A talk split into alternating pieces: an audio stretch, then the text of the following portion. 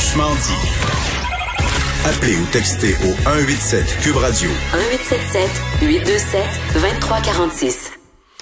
La semaine dernière, euh, sur les ondes de Cube, également dans euh, le Journal de Québec, Journal de Montréal, j'ai été très sévère à l'endroit de la Fédération autonome de l'enseignement et euh, particulièrement son dirigeant, Sylvain Mallette. Et je vous disais, je suis pas seul à tenir ce discours-là. Là. Allez pas dire, oh, c'est bien, lui, c'est un antisyndicaliste ou quoi que ce soit. Non, non. Il y a plein d'enseignants qui m'écrivaient puis qui me disaient, on se reconnaît pas au travers de ce syndicat-là, on est gêné, etc mais très peu osent prendre la parole publiquement ou prendre la plume et dire euh, tout haut ce que plusieurs pensent tout bas. Mais il y a une enseignante qui a osé le, faire dans une lettre ouverte percutante publiée dans la presse plus ce matin. Martine Bouliane, qui est enseignante à la commission scolaire de Montréal. On a le plaisir de lui parler. Madame Bouliane, bonjour. Bonjour. Euh, de façon générale, je pourrais vous dire que votre lettre m'a fait grandement plaisir, mais au-delà de ça, je pense qu'il faut s'attarder à, plusieurs aspects que vous euh, vous, euh, vous abordez dans votre dans votre communication. Tout d'abord, je, commençons de façon générale par le bien-être des élèves, parce que souvent les syndicats vont se défendre et dire que oui, oui, non, ce qui est au cœur de notre action, c'est, le bien-être des élèves. Pourtant, vous, vous constatez dans, dans leurs ajustements, particulièrement là récemment en fonction de la, de la crise, que les élèves semblent pas nécessairement être au cœur des préoccupations de ces syndicats-là. Ben, à vrai dire, je pense que si on, veut vraiment euh, penser aux élèves, euh, c'est important de réouvrir les écoles.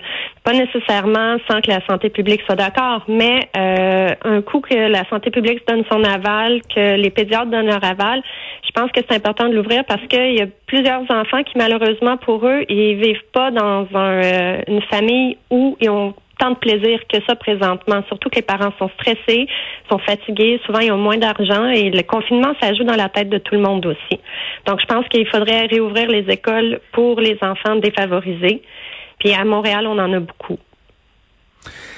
Donc, ce qu'on comprend, Madame Bouliane, c'est que vous, dans euh, dans les prises de position, puis même dans les, communications que vous avez reçues en tant que membre de, ce syndicat-là, vous, euh, les réticences, les résistances, vous les sentez bien. Un, point tel que vous vous demandez s'ils veulent vraiment que les, élèves retournent en classe.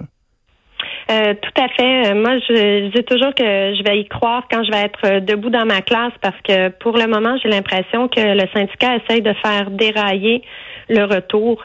Et euh, cette semaine, on était supposé aller travailler, par exemple, dans les écoles pour tout préparer. Puis on, et à la fin de la semaine, on a reçu euh, une communication qui nous disait que nous devions faire du télétravail, une communication tout d'abord de notre syndicat, puis ensuite des commissions scolaires.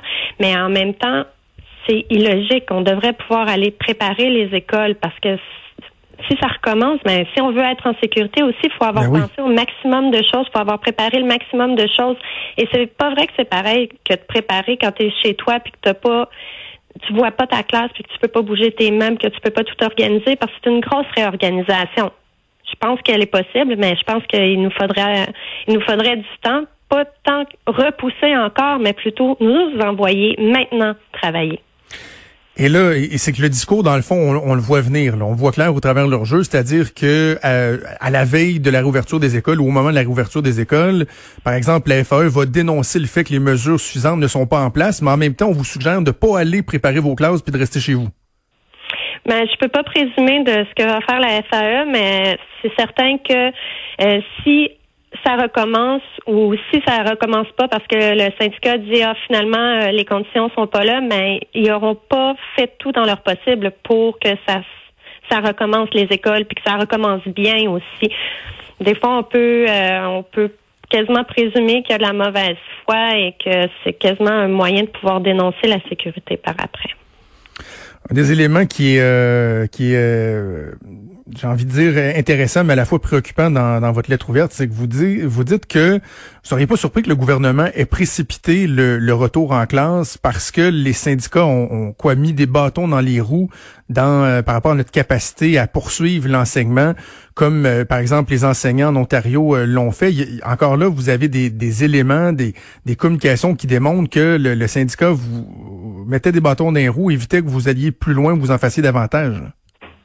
Euh, effectivement, il nous à chaque fois qu'on avait une communication, c'était vraiment pour nous dire euh, qu'on n'avait pas à faire euh, des appels, qu'on n'avait pas à envoyer des trousses hebdomadaires que le gouvernement faisait, qu'on n'avait pas à les bonifier. Donc, tout ça, c'était vraiment, il insistait beaucoup sur le fait que c'était sur une base volontaire. Mais on s'entend qu'on a notre plein salaire depuis le début du confinement. Donc, mais je pense que la plupart des profs ont été quand même proactifs. Euh, je crois pas mhm. qu'il y en a beaucoup qui ont rien fait, mais ça fait juste démontrer que le syndicat, il était pas là pour euh, le bien-être des élèves nécessairement. Il était vraiment euh, d'un point de vue beaucoup plus corporatif. Mais quand vous dites, il insiste sur le fait, par exemple, que vous n'avez pas à en faire davantage ou entrer en contact avec les enseignants, avec les élèves, est-ce qu'au moins il vous encourageait à le faire? Ben, il nous encourageait pas à le faire. Il disait euh, c'était plus sous la formule euh, euh, les directions peuvent vous demander de d'appeler les élèves. Toutefois, vous n'avez pas à donner de compte ou quelque chose du genre. C'est plus ce genre de formulation là qu'on voyait. OK. Moi, je dis souvent, euh, Madame Bouliane, que ce que je trouve dommage avec ce, ce discours-là des syndicats qui souvent s'apparentent à une espèce de troupe de l'opposition, là, on s'oppose pour s'opposer, c'est que ça, ça, ça, ça met le focus au mauvais endroit parce que les enseignants, ils ont des revendications qui sont pertinentes. Il y a des difficultés auxquelles on doit s'attarder. Sauf que là, euh, souvent, au mieux, ce, ce discours-là, euh, unilatéralement négatif, amène une certaine indifférence dans la population ou au pire, un jugement négatif. Et là, quand vous faites référence au fait que vous avez votre plein salaire, euh, alors qu'il y a des travailleurs essentiels, euh, des travailleurs dans le domaine de l'alimentation, ces gens-là, eux, continuent à aller euh, travailler avec des risques qui sont très importants.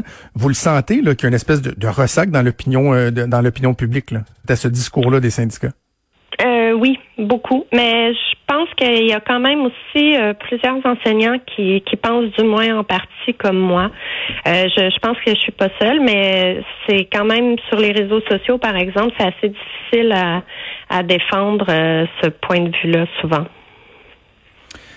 Vous dites euh, de façon générale également que au fil des ans, et là je vous cite, euh, vous en êtes venu à me, vous dites, j'en suis même venu à me dire que les syndicats en éducation sont responsables de plusieurs problèmes d'apprentissage et du décrochage des élèves. C'est, lourd de sens comme affirmation quand même. Mais à vrai dire, c'est que à force d'être toujours contre, ça donne vraiment, euh, c'est un discours complètement contre-productif à mon avis. Puis à un certain moment donné, que ce soit pour avoir de la crédibilité ou pour faire avancer les choses, ben il faut des fois être d'accord avec quelque chose. Euh, quand on est contre le fait de mettre en place euh, un centre qui ferait la qui, qui ferait la ventilation des recherches en éducation pour nous dire quelles sont les bonnes pratiques, je comprends pas pourquoi le syndicat est contre ça. Je veux dire, euh, on ne nous demande même pas de formation, de suivre une formation continue. Hmm. C'est juste un site internet où les profs qui ont envie de savoir c'est quoi les résultats des recherches en éducation pourraient aller.